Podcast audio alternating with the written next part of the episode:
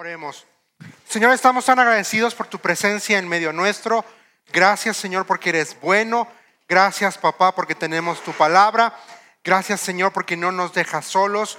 Señor, gracias porque podemos venir a, tu palabra y podemos ver, verte a ti, conocer tu corazón, descubrir tu carácter, pero al mismo tiempo, Señor, identificar lo tan insignificantes que somos y lo mucho que te necesitamos en nuestras vidas, Señor. Padre, gracias porque nos dejaste registro escrito de hombres y mujeres como yo, que eran débiles, que eran frágiles, pero Señor, tú les usaste y sobre todo tú te manifestaste en sus vidas. Y gracias Señor por eso. En tu nombre, Señor, estamos orando en Cristo Jesús. Amén y amén. Pues a esta sesión le he puesto por título El propósito final de la restauración. Vamos a estar viendo si el Señor lo permite, porque yo estoy casi seguro que sí, pues prácticamente los últimos dos capítulos del libro de de Zacarías. Capítulo 13 y Zacarías capítulo 14. Vamos a, a leer los primeros versículos. Del 1 al 6 dice, en aquel día brotará un manantial para que la dinastía de David y para el pueblo de Jerusalén una fuente que los limpiará de todos sus pecados e impurezas. En aquel día, dice el Señor de los ejércitos celestiales, borraré el culto a ídolos en toda la tierra, para que se olviden hasta los de los nombres de esos ídolos. Quitaré de la tierra tanto a los falsos profetas como al espíritu de impureza que los acompañaba. Si alguno continúa profetizando, su propio padre y madre le dirán, debes morir porque has profetizado mentiras en el nombre del Señor. Entonces, mientras esté profetizando, su propio padre y madre lo apuñalarán. En aquel día la gente se avergonzará de decir que tiene el don profético. Nadie será pasar por profeta vistiéndose con ropa de profeta. Dirá, yo no soy profeta, soy agricultor. Comencé a trabajar para un agricultor en mi niñez. Y si alguien pregunta, entonces, ¿qué de esas heridas en tu pecho? Él responderá, me hirieron en casa de mis amigos. Vamos a ponernos en contexto. Está hablando de la liberación futura del pueblo de Israel. ¿Cuándo va a ocurrir esto? Cuando Jesucristo venga en su segunda venida y ponga pie en el monte de los olivos. El monte de los olivos se va a partir en dos y se va a dar lo que conocemos como la batalla del Armagedón, aunque quizá el mejor título sería la guerra del Armagedón. Pero es en este contexto que el profeta está dando registro de estas palabras. Dios por medio del profeta dice, en aquel día brotará un manantial. Y no es la primera vez que vamos a ver en, en los profetas que se utiliza o el término de manantial. Vamos a Ezequiel capítulo 30 y 6, versículo 25. Ezequiel 36, 25 dice, entonces los rociaré con agua pura y quedarán limpios. Lavaré su inmundicia y dejarán de rendir culto a ídolos. Aquí está hablando el profeta Zacarías de un manantial. Aquí Ezequiel está hablando, Dios por medio de Ezequiel, de de como rociar, de, rocío. Y luego vamos ahí mismo a Ezequiel capítulo 47. En mi visión, el hombre me llevó nuevamente a la entrada del templo. Allí vi una corriente de agua que fluía hacia el oriente por debajo de la puerta del templo y pasaba por la derecha de la parte sur del altar.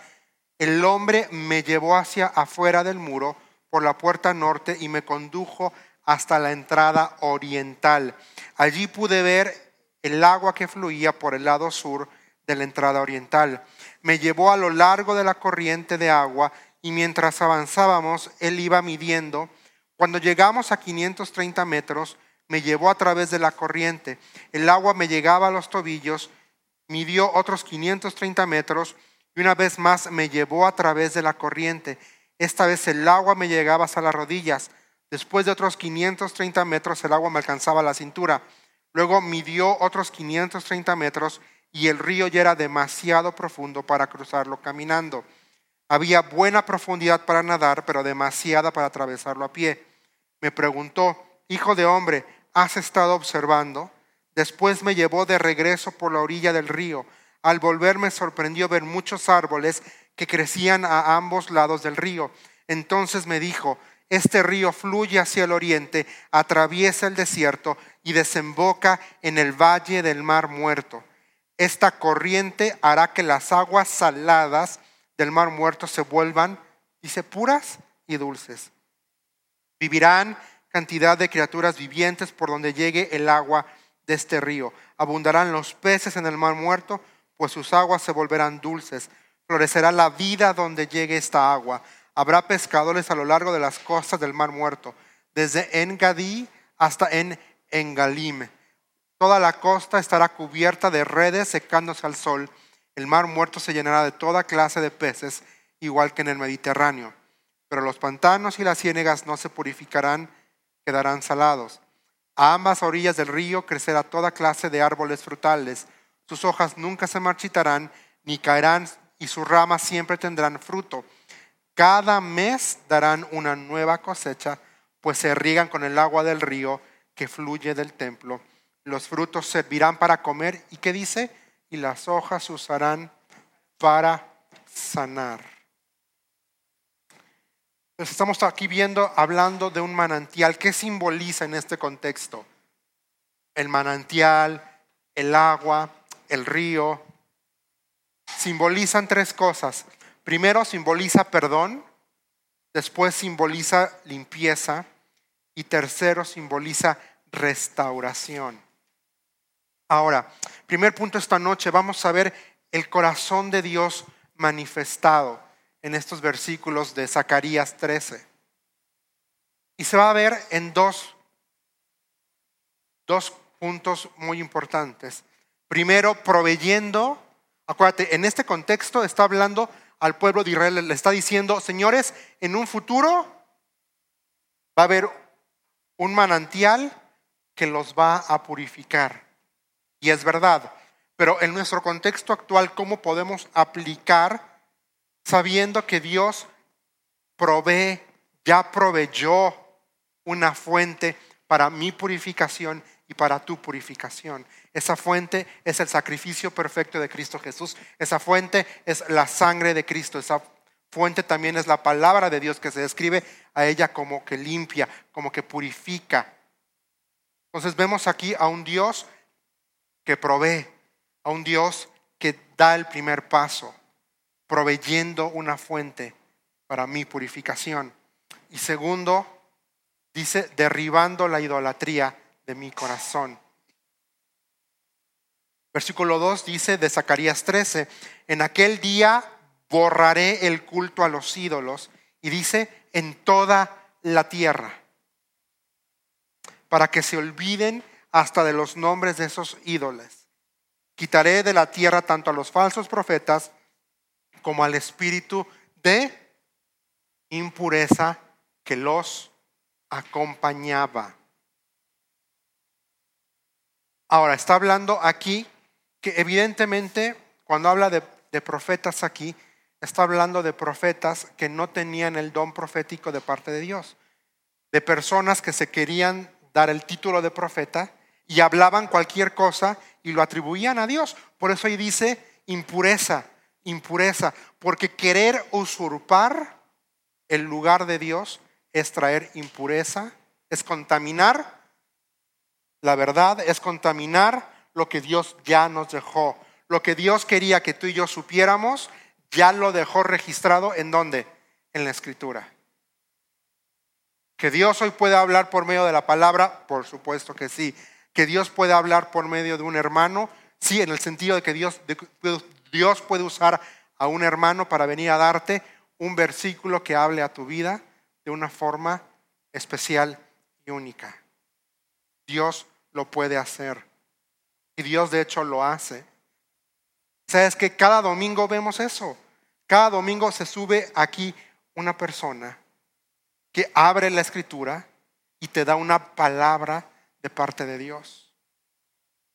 Es tu responsabilidad saber qué haces con eso que Dios está trayendo y que Dios está poniendo sobre tu vida, poniendo sobre tu corazón.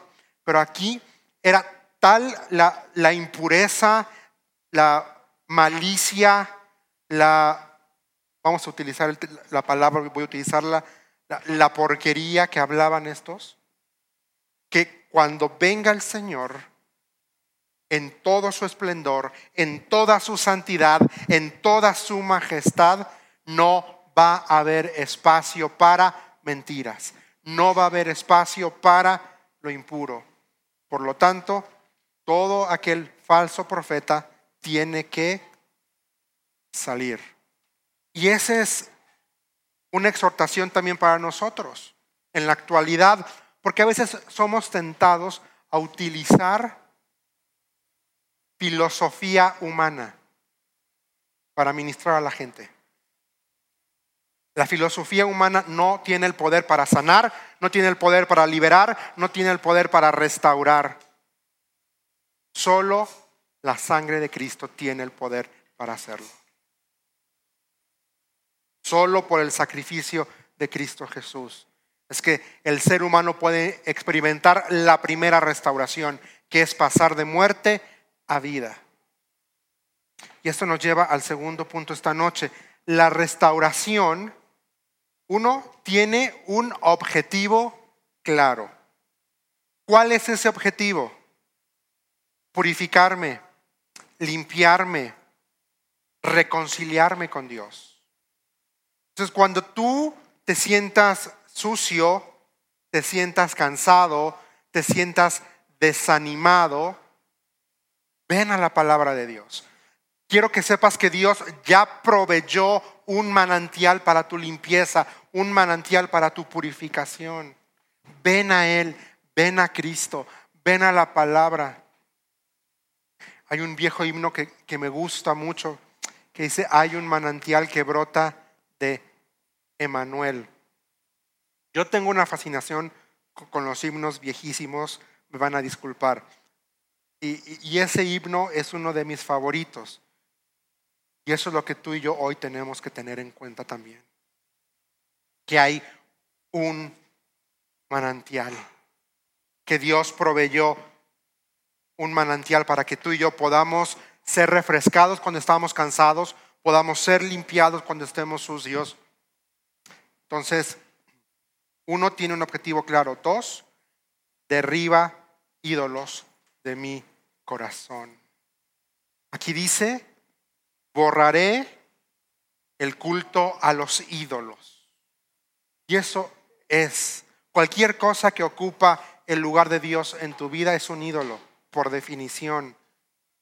No es una estatuilla, no es, que también lo es, pero lo que quiero decir es, no está limitado a una estatuilla o a una figurilla. Cualquier cosa que ocupa el lugar de Dios en tu corazón eso es un ídolo. Puede ser el trabajo, puede ser el dinero, puede ser YouTube, puede ser Netflix, lo que sea. Pero la restauración eso hace cuando Dios viene y cuando tú y yo nos sometemos de corazón, sinceramente, a un proceso de restauración, esos ídolos esas cosas que se anteponían entre tú y Dios son derribados por el poder del Espíritu Santo mediante la palabra de Dios. Es cuando tú y yo nos levantamos en convicción creyendo lo que dice este libro y hacemos de cada verdad nuestra convicción, empezamos así a derribar ídolos. Tenemos que sacar lo que ofende a Dios e ir metiendo lo que le agrada a Dios. Sacar mundo, meter palabra, sacar mundo, meter palabra. Y, y es un ciclo que no termina. Y no va a terminar hasta que una de dos, o yo muera o el Señor venga.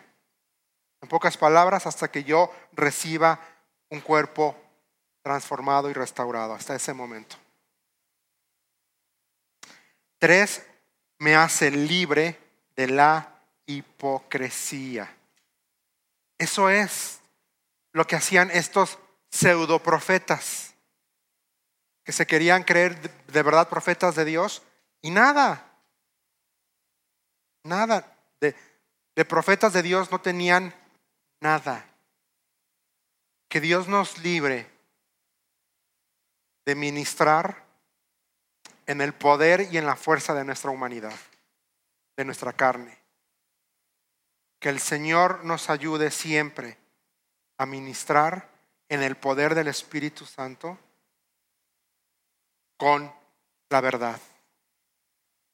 ¿Cuál es la verdad?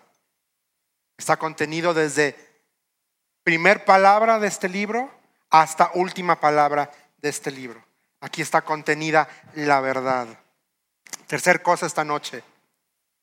El Padre proveyó al buen pastor. Vamos a leer versículo 7 hasta el 9 del capítulo 13. Dice, despierta, oh espada, contra mi pastor. El hombre quien es mi compañero, dice el Señor de los ejércitos celestiales, mata al pastor y las ovejas se dispersarán y me volveré contra los corderos. Dos tercios de los habitantes del país serán cortados y morirán dice el Señor. Pero quedará un tercio en el país. A este último grupo lo pasaré por el fuego y los haré puros. Los refinaré como se refina la plata y los purificaré como se purifica el oro. Invocarán mi nombre y yo les responderé. Les diré, este es mi pueblo y ellos dirán, el Señor es nuestro Dios. Aquí está hablando quien está hablando es el Señor Todopoderoso, el Padre. Se despierta, oh espada, contra mi pastor. ¿Quién es mi pastor aquí? ¿Quién es? El Mesías. En este contexto está hablando del Mesías y está apuntando a ese hecho que tenemos aquí atrás. Oh espada, el hombre quien es mi compañero. Y la palabra aquí compañero en el hebreo la está utilizando con todo la intención del mundo, está afirmando esta palabra la divinidad del Mesías. Dice, mata al pastor y las ovejas se dispersarán. ¿Sabes qué pasó cuando Cristo fue a la cruz? Todos se borraron está hablando de ese hecho, de cuando los que se suponía que tenían que estar con él,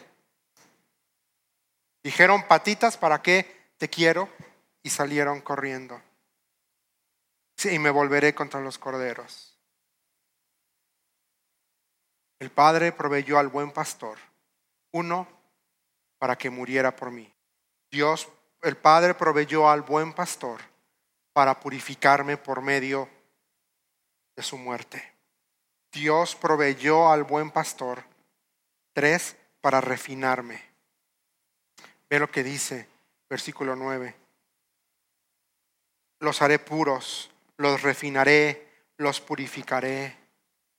El Señor proveyó al buen pastor, Dios Padre, proveyó al Hijo, para que primero muriera por mí, para que me hiciera hijo, para que pasara de muerte a vida, después para purificarme con la sangre del cordero, para constantemente estarme reafinando.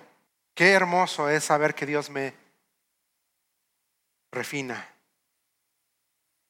Y mientras esté en esta tierra, Él me va a refinar.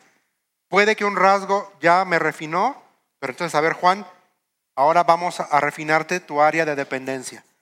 Ahora vamos a refinarte tu área de confianza. Ahora vamos a refinar tu área de santidad. Ahora vamos a reflejar a refinar tu área de. ¿Y cómo es que tú y yo somos refinados? Por las pruebas, por esos momentos difíciles, por esas cosas que duelen, por esas cosas que no entendemos. Dice, la prueba de su fe produce y la paciencia, no perseverancia. Y la esperanza, ¿qué? No avergüenza. El Señor nunca nos va a avergonzar. Puede que sientas que estás en el horno, que la cosa, como dirían nuestros hermanos caribeños, está que arde. También nos alegramos al enfrentar pruebas y dificultades porque sabemos que nos ayudan a desarrollar resistencia. ¿Lo puedes poner en 60 o NBLA, cualquiera de las dos? 60 o yo porque me lo aprendí en la 60 hace años. Nos gloriamos sabiendo que la tribulación produce. Voy a leerlo desde el principio. Y no solo esto, sino que también nos gloriamos en las tribulaciones, sabiendo que la tribulación produce paciencia. El que sigue. Y la paciencia prueba. Y la prueba esperanza. La esperanza no avergüenza porque el amor de Dios ha sido derramado en nuestros corazones por el Espíritu Santo que nos fue dado. Para mí, para mí ha sido, o para mí es, porque no, no es de que Dios me va a sacar, sino es saber que tengo un futuro mejor que, la dificultad presente. Ahora, hay dificultades, hay pruebas que nunca se van a ir de nuestra vida. Ahí van a estar. Un apóstol Pablo, nunca se le quitó su aguijón. Y esa es la esperanza, que cuando estoy en el fuego, Dios llena mi corazón con su amor. Salga o no salga, se solucione o no se solucione. Pensaba ahorita también en los amigos de Daniel que estaban en el fuego, en el horno. Dice que, dice que, que, el Nabucodonosor, perdón que se me traba la lengua, mandó calentar el horno. ¿Cuánta te acuerdas? Exactamente. Entonces imagínate, estaba eso para fundir, pero dice que estaban los tres y no se quemaban. Ni olor a humo. Ni a esa, esa es la esperanza que tenemos. Que Dios se manifiesta aún en medio de la quemazón, aún en medio de lo que arde, aún en medio de lo que potencialmente puede destruir. Dios se manifiesta. ¿Cómo? Derramando amor a mi corazón, derramando paz a mi vida, diciendo esa esperanza de Juan, esta vida, esta tierra, vas a tener aflicción. Jesús lo dijo, en el mundo tendréis aflicción, pero confía, porque yo he vencido al mundo. Entonces Dios me refina con un propósito, que es el punto cuatro, para tener comunión con Él. Él, primero, el buen pastor su vida dio por las ovejas, dio, dio su vida por mí, para purificarme, para refinarme, para que yo ahora pueda tener comunión con el Padre por medio del Hijo. Dice, Dios ya no los llama enemigos, dice el apóstol Pablo. Ya no somos enemigos de Dios. Pasamos de ser enemigos por causa del pecado a ser hijos de Dios. Qué hermoso es ver cómo hay provisión, cómo Dios provee, cómo no nos deja al garete, perdón la expresión. Y entonces sigue hablando aquí de ese momento cuando el pueblo de Israel va a sufrir persecución durante la gran tribulación. Dice, pero quedará un tercio en el país. A este último grupo lo pasaré por el fuego y los haré puros. Aquí fuego está hablando de la persecución que va a recibir el pueblo de Israel durante la tribulación. Esto lo podemos ver en Ezequiel 20, versículos 33 al 38, Mateo 25, desde el versículo 1 hasta el versículo 30. Esto, acuérdate, esto es para quién, históricamente hablando, para quién van dirigidos estos versículos para el pueblo de Israel. Tú y yo no estamos contemplados como la iglesia en estos versículos. ¿Qué quiere decir? La iglesia no va a pasar por tribulación. La iglesia no pasa por la tribulación de los siete años. ¿Que vamos a, pasar por tribulaciones en este mundo? Sí, pero lo que vemos, la gran tribulación, la iglesia no la va a pasar. Y ya lo vamos a ver en, los siguientes domingos que vamos a empezar a estudiar Apocalipsis. Bueno, no este domingo, pero en los siguientes. Pero en la semana yo iba manejando con mamá Tencha y yo le decía que a mí el libro de Apocalipsis me produce precisamente esperanza. Sí, porque cuando me pongo a, a leer todo lo que va a ocurrir, sale a la luz el tú no estás ahí, Juan. Tú no estás ahí, Juan. Tú estás en las bodas del Cordero. Tú estás en las bodas del Cordero. Y a mí me llena de esperanza, porque esos siete años es la última llamada para que la humanidad, para que la gente, pero para mí produce esperanza el libro de Apocalipsis. Quizá a muchos les da miedo o, hablan y dicen, ay, no, no queremos. Yo veo ahí a un Dios soberano, a un Dios amoroso, porque aún en juicio, aún el juicio es característica del corazón de Dios, que quiere corregir lo que está chueco. Pero ve qué, hermoso, dice el versículo 9 de, Zacarías 13, dice al final, les diré, este es mi pueblo. Y ellos dirán, el Señor es nuestro Dios. Pertenencia. ¿A quién le pertenece tu vida hoy? No me respondas. Tus acciones y tus decisiones dicen que tu vida le pertenece a quién? ¿A ti o a Dios? No me respondas. Que sea pregunta para, para nosotros. Vamos al siguiente punto, la letra D. Mi proceso de restauración me recuerda. Y vamos a leer los primeros tres versículos de Zacarías 14. Atención, viene el día del Señor cuando tus posesiones serán saqueadas frente a ti. Reuniré a todas las naciones para que peleen contra Jerusalén. La ciudad será tomada, las casas saqueadas, las mujeres violadas, la mitad de la población será llevada al cautiverio y al resto la dejarán entre las ruinas de la ciudad. Luego el Señor saldrá a pelear contra esas naciones como lo hizo en tiempos pasados. Está fuerte, ¿no? Aquí estamos viendo es una progresión lineal de la tribulación. Capítulo 14. Comienza con la última, con la última parte de la gran tribulación, capítulo 14, y después va a hablar acerca de la batalla del Armagedón y va a hablar también acerca de la segunda venida de Cristo. Y en medio del capítulo 14 encontramos lo que se le conoce como un paréntesis Teológicamente, a veces la escritura hace eso. La estructura, encontramos un paréntesis que vuelve a referir a algo que ya mencionó al principio. Y, también va, a volver a describir un poquito más, si no me equivoco.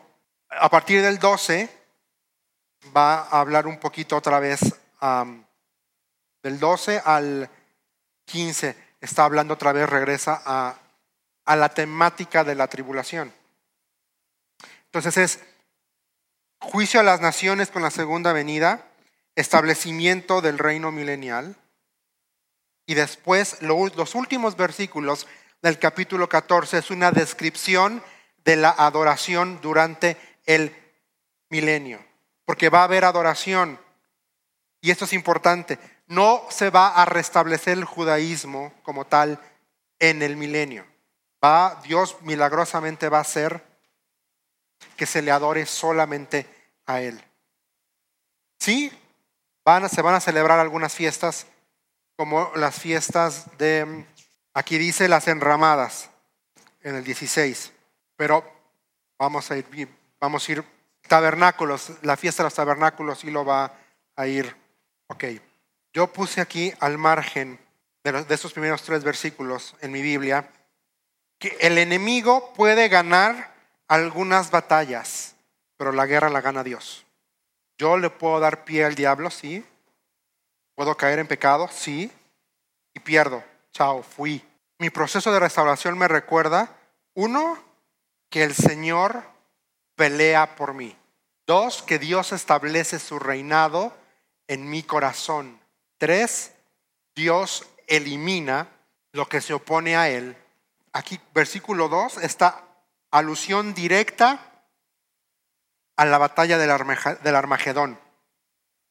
Y podemos, no tenemos el tiempo hoy para, para estudiarlo, pero probablemente lo vamos a ver cuando lleguemos en los domingos a el capítulo 16 de Apocalipsis, que ahí habla de la batalla del Armagedón, y en Ezequiel capítulo 38.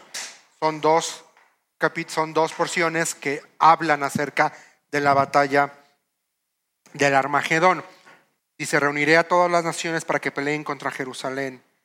Sí, no es un bonito panorama al principio, pero versículo 3 ve lo que dice. Luego el Señor saldrá a pelear contra esas naciones, como lo hizo en tiempos pasados. Y yo aquí puse a un lado de mi Biblia, en el momento de necesidad, en el momento de más dolor, en el momento de más oscuridad, Dios se manifiesta siempre, sin lugar a dudas, Él se manifiesta. Punto número E, cuando el rey viene, vamos a leer desde el versículo 4 hasta el versículo 10. Dice, en aquel día sus pies estarán sobre el monte de los olivos. Al oriente de Jerusalén entonces el monte de los olivos se partirá formando un extenso valle del oriente al occidente. La mitad del monte se desplazará hacia el norte y la otra mitad hacia el sur. Ustedes huirán por ese valle porque llegarán hasta Asal.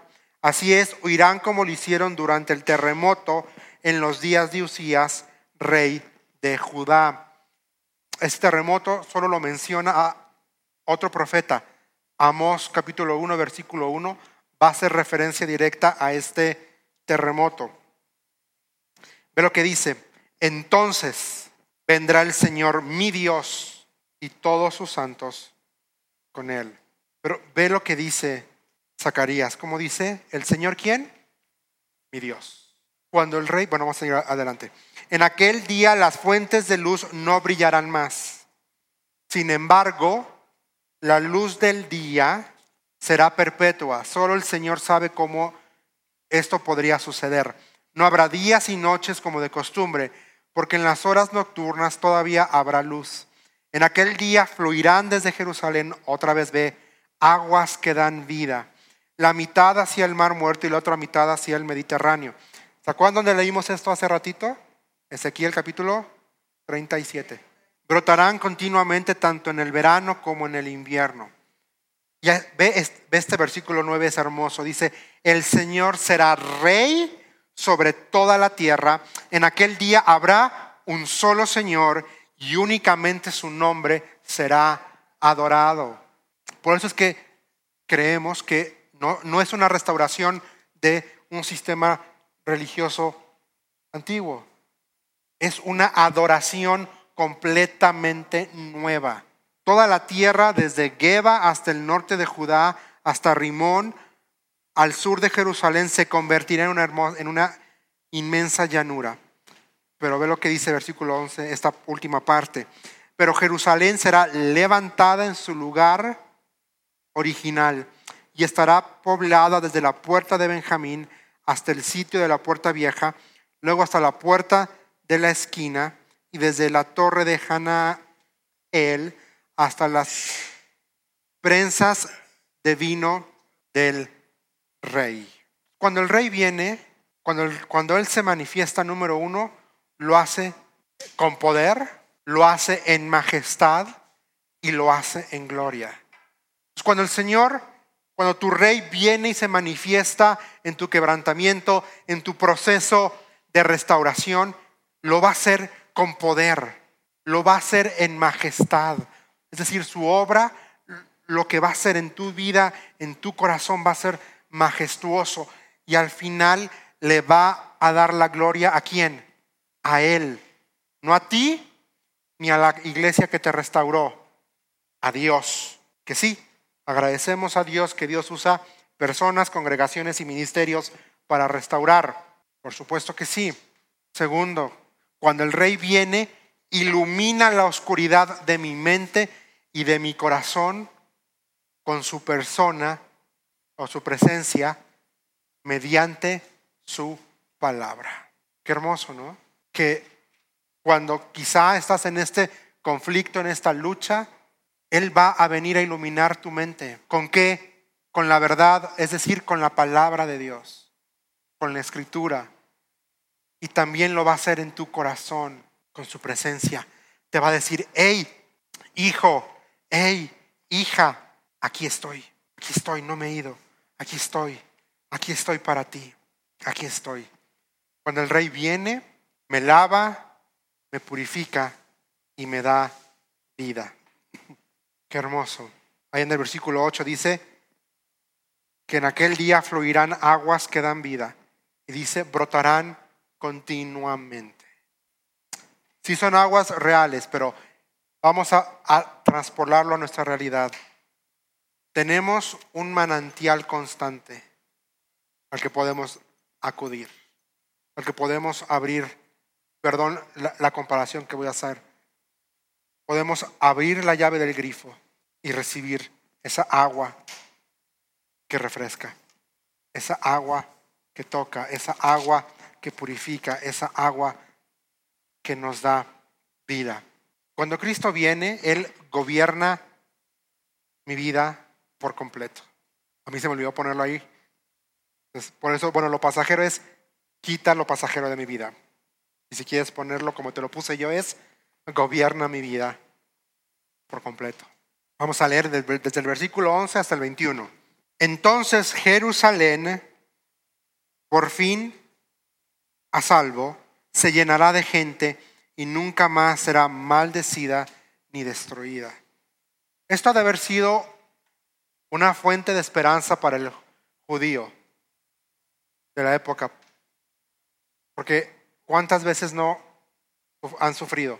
Y aquí dice, nunca más. Versículo 12, luego el Señor enviará una plaga sobre todas las naciones. Aquí está el paréntesis. Regresamos a los momentos previos a la segunda venida. Versículo 12 y es, regresamos a los momentos previos. Dice, luego el Señor enviará una plaga sobre todas las naciones que pelearon contra Jerusalén. Sus habitantes llegarán a ser como cadáveres ambulantes. La carne se les pudrirá, se les pudrirán los ojos en sus cuencas y la lengua en la boca. En aquel día sentirán terror, agobiados por el Señor con un terrible pánico. Pelearán contra sus vecinos mano a mano. También Judá peleará en Jerusalén. Tomarán las riquezas de todas las naciones vecinas grandes cantidades de oro, plata y ropa costosa. Esta misma plaga atacará caballos, mulas, camellos, asnos y demás animales de los campos enemigos. A fin de cuentas, los enemigos de Jerusalén que sobrevivan a la plaga subirán a Jerusalén cada año para adorar al Rey, el Señor de los ejércitos celestiales, y para celebrar el festival de las enramadas, dice NTV. Tabernáculos es. Ahora vamos a hacer pequeñas aclaraciones. Cuando dice que a fin, los enemigos, en versículo 16, que sobrevivan, acuérdate que cuando venga, cuando se dé la batalla del Armagedón, quienes se van a morir van a ser los gentiles militares o las naciones militares que fueron a pelear. Estos son los civiles que no fueron a pelear, porque va a haber gente que va a entrar al milenio, no solamente judíos, la tercera parte, el remanente que acabamos de, mencionar, que va a entrar, que dice que, ¿se acuerdan? Lo leímos. El Señor viene, pone su pie en el monte de los olivos, el monte de los olivos se parte en dos y por ahí los judíos que sobrevivieron, el remanente, salen corriendo para buscar protección y ser librados de. Ellos entran al milenio, pero estas otras naciones son los civiles que no fueron a pelear y que van a entrar al milenio vivos, porque en el milenio va a haber gente. Ve cómo ya cambió aquí, versículo 2, 16, ya se estableció el reino milenial, por, lo que dice, dice, los enemigos de Jerusalén que sobrevivan, ¿a qué suben? Adorar, suben, adorar. ¿Y qué pasa si no adoran? Versículo 17, toda nación que se niegue a ir a Jerusalén para adorar al rey, el Señor de los ejércitos celestiales no recibirá lluvia. O adoras a Dios o hay sequía. Yo me ponía a pensar, ¿qué similitud con mi vida hoy? Si no busco al Señor, hoy voy a pasar sequía espiritual. Si el pueblo de Egipto se niega a asistir al festival, el Señor lo castigará con la misma plaga que envió sobre las otras naciones que se negaron a ir. ¿Por qué hace mención en especial a Egipto? Porque a diferencia de las otras naciones, Egipto no dependía de la lluvia. Porque ¿se acuerdan qué río corre a un lado de Egipto? El río Nilo. Entonces ellos dependían del agua del Nilo para sus cultivos. Aquí dice, a ver, si Egipto se niega, se les va a sacar el río. Dice versículo 20, es impresionante, porque habla de consagración, habla de entrega, habla de pertenencia. Dice, en aquel día hasta en los cascabeles del arnés de los caballos, está hablando de la cotidiana, eso, de todos los días, papá, que se entienda. Del arnés de los caballos se inscribirán estas palabras, consagrado al Señor. O dice ahí, santo para el Señor. Las ollas de cocina en el templo del Señor serán tan sagradas como los tazones que se usan al lado del altar. Es decir, todo va a ser santificado. De hecho, toda olla de cocina en Jerusalén y Judá, dice, será consagrada al Señor de los ejércitos celestiales. Todo el que venga a adorar tendrá plena libertad de usar cualquiera de esas ollas para cocinar sus sacrificios. 21. En aquel día, dice, no habrá más comerciantes en el templo del Señor de los ejércitos celestiales. La verdadera restauración permanece. La verdadera restauración produce celebración y adoración. Y lo más importante, genera consagración, santidad.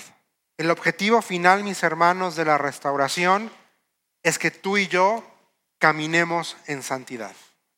Esa es, ese es el objetivo final de cualquier proceso de restauración, que tú y yo podamos caminar en santidad.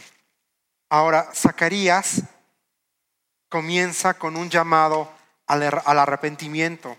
Zacarías capítulo 1, desde el versículo 2 al versículo 6, dice, regresen a mí regresen a mí, regresen a mí. Y termina, qué hermoso, em, empieza Zacarías con una llamada al arrepentimiento y termina con una afirmación de santidad, de que todo es santificado al Señor.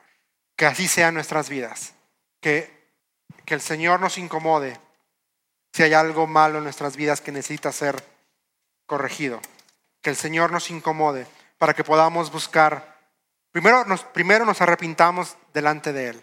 Segundo, busquemos la restauración, porque Dios quiere que tú y yo caminemos en santidad y, vivamos vidas, como dice, consagrado al Señor, separado. Como, como decía Renis, me puedes poner otra vez Zacarías 14, creo que es 20 o 21. 14, 20. Santo para el Señor. En aquel día hasta los cascabeles del arnés de los caballos escribían esas palabras.